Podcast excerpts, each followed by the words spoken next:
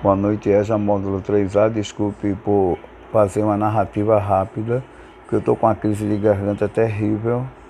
Né? Há duas semanas e não consigo nem falar. E inclusive é, né? a dói demais e aí eu não estou podendo é, me estender muito. Aí eu só vou ler né? esse podcast.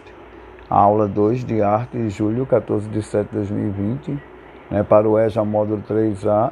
Morrendo de saudade de todos vocês. Então, é, o assunto hoje é arte contemporânea no Brasil, né? É, e eu escolhi um artista do período chamado Cildo Meireles, que é um artista bem contemporâneo, né? A partir dos anos 60.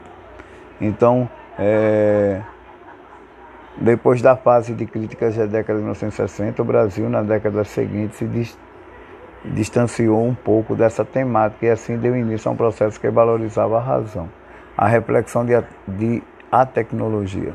Desse modo, os artistas nacionais começaram a produzir suas peças utilizando recursos de computadores. É, logo pouco tempo depois, no começo da década de 80, voltou em cena a crítica social e política. Afinal, nesse período, o Brasil viveu uma de suas fases políticas mais importantes, as diretas já. Né?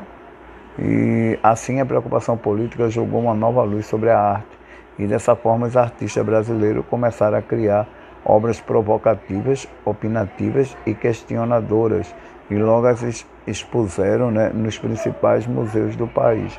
Nesse período, outras expressões artísticas também ganharam destaque, como a arte conceitual, a arte efêmera, que também apresentava alto teor político, promovendo a reflexão por meio de suas peças.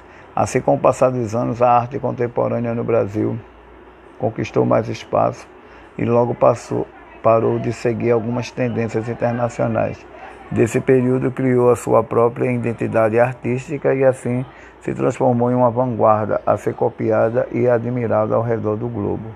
Não é à toa que muitos artistas nacionais dizem, é, fazem tanto sucesso no exterior. Né? Um desses artistas é Cildo Meirelles. É um artista conceitual, gravurista, instalador brasileiro emblemático na história da arte contemporânea brasileira com coragem e vanguardismo.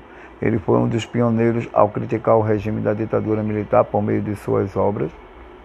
Seu trabalho é bastante diversificado, pois transita entre grandes instalações e labirintos tranquilos até as notas falsas e garrafas de Coca-Cola com mensagem subversiva. Ele tem uma obra muito interessante. Ele pegou uma nota de um cruzeiro, né, lá nos anos 80 e colocou uma frase: Quem matou Vladimir Herzog, aquele jornalista né, que morreu brutalmente em, é, nos porões da ditadura, o jornalista da TV Cultura, chamado Vladimir Herzog, que virou um símbolo da ditadura militar, né, da luta contra a ditadura militar no Brasil.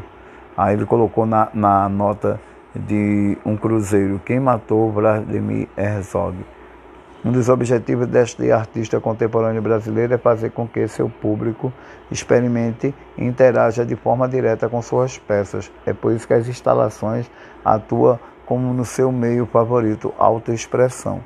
A gravura apresentada aí na, na, no início da aula, né, a composição 2, também está no acervo La Arte, essa peça de arte conceitual expressa bem a proposta e o estilo de Cildo Meirelles, né, que é um grande artista contemporâneo né, e faz parte desse contexto que nós estamos vendo hoje, né, que nós chamamos de arte contemporânea.